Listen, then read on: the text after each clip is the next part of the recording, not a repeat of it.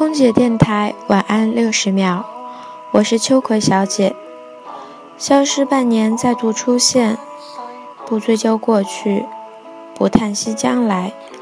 我二十五年的人生中走散了两个好朋友，他们有相似的性格、姣好的样貌、不低的品味和风风火火的感情史，而他们都成为我小说的上一章。上一章的结局并不美好。甚至都是伴着愤怒戛然而止，过程太悲痛，以至于我每次听到《最佳损友》这首歌都会伤心难过。不知道你们有这样让你感觉像是失恋了一样的朋友吗？怕也只变成陌生的过路人了吧。但是我还是希望你们能幸福。